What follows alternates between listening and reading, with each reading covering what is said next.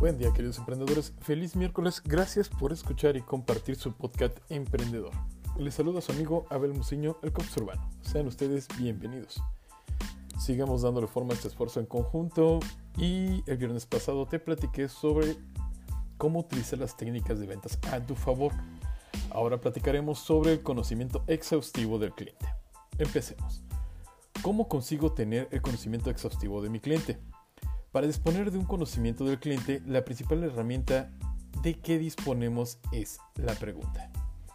A continuación te comento un pequeño checklist de las preguntas a responder con el objeto de tener la información sobre nuestros clientes que nos haga conocer e identificar cómo es el mismo. Aspectos del conocimiento del cliente. ¿Qué? ¿Qué beneficio busca el cliente con la adquisición de mi producto o servicio? ¿Qué factores de marketing influyen para su compra? ¿Qué motivaciones tiene la compra? ¿Qué nivel de conocimiento tiene de mi producto o servicio, empresa o marca? ¿Qué posicionamiento percibe de mi producto o servicio, empresa o marca? ¿Qué riesgos percibe mi cliente? ¿Qué espera de mi producto? ¿Qué productos de la competencia está utilizando actualmente? ¿Qué necesidades tiene mi cliente? ¿Qué usos le está dando a mi producto o servicio? ¿Por qué y para qué? ¿Por qué medios se ha enterado de la existencia del producto o servicio? ¿Por qué medios se ha enterado de la existencia de los productos servicios de la competencia? ¿Por qué tiene ese posicionamiento sobre mi producto servicio, empresa o marca? ¿Por qué percibe riesgos el cliente de mi producto, servicio, empresa o marca? ¿Para qué está utilizando los productos o servicios de la competencia? ¿Para qué tiene esas necesidades? ¿Por qué compra nuestro producto o servicio? ¿Cómo? ¿Cómo satisface actualmente sus necesidades el cliente? ¿Cómo ha evolucionado estas necesidades? ¿Cuándo? ¿Cuándo compran? ¿Cuándo devuelven, anulan o repiten? cuándo se toma la decisión de compra. ¿Dónde? ¿Dónde compran? ¿Dónde se toma la decisión de compra? ¿Dónde buscan información sobre el producto o servicio? ¿Cuándo? ¿Cuándo compran? ¿Cuándo devuelven, anulan o repiten? ¿Cuánto están dispuestos a pagar por mi producto o servicio? ¿Quién? ¿Quién está dispuesto a pagar por satisfacer sus necesidades? ¿Quién compra? quién son las figuras que aceptan al comprador. ¿Ok? Ahora te comento. Proceso comercial llevado a cabo con clientes.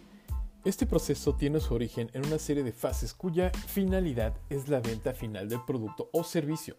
Estas fases son organización de la cartera de clientes, planificar clientes, organizar clientes, preparación de las zonas comerciales, realización del plan de visitas, preparación de la visita comercial, estudio de la venta del cliente, planeamiento del objetivo de venta, preparación de la entrevista comercial, realización de la visita comercial, presentación al cliente, determinación de necesidades, argumentación, tratamiento de objeciones, cierre, despedida y análisis de la visita comercial. Todo esto es el valor del cliente para una empresa. Al no ser todas las personas iguales, no todos los clientes tienen el mismo valor para la empresa valor real del cliente es igual a ingresos del cliente menos costo de adquisición más coste de operación, donde costo de adquisición es igual a publicidad más marketing directo más costos comerciales más descuento. ¿Ok? Costo operacional es igual a costos fijos más variables de implantación del producto o servicio más costos de fidelización los clientes se diferencian de forma notaria en el valor que representa para la empresa en términos monetarios y la forma más simple de valorarlos es a través del análisis ABC, donde se tiene en cuenta únicamente como criterio de valorización el volumen de compra del mismo. Sin embargo, es peligroso utilizar únicamente como criterio de valorización de la cartera del cliente de análisis ABC, puesto que el cliente como tal no solo posee un único valor monetario, el valor de un cliente es la suma del valor real del cliente, el cual podemos medir en términos monetarios más su valor potencial, es decir, el futuro que nos espera con ese cliente más su valor estratégico dentro de los objetivos de imagen de la compañía. El análisis ABC es una herramienta de trabajo que consiste en segmentar nuestra cartera de clientes con el único criterio del volumen de compra de los mismos en función de la regla 20 por 80 en tres grandes grupos. Clase A incluye el número reducido de clientes, el 15 y 20% de los clientes, porque, sin embargo, son los más importantes respecto al volumen de ingresos, 70 sobre 80%. Clase B incluye los clientes de importancia media con respecto a la variable analizada, comprendiendo entre el 30 sobre el 40% de los clientes. Clase C incluye clientes no incluidos en los grupos anteriores y quienes generalmente son de menos importancia, englobando entre el 50 y 70% del total de los clientes. Para realizar la clasificación debemos seguir el procedimiento que se detalla a continuación. Ordenar los clientes de mayor a menor volumen de facturización. Colocar los porcentajes sobre el cual los clientes y sobre el total de las ventas. Calcular los porcentajes acumulados de clientes y ventas.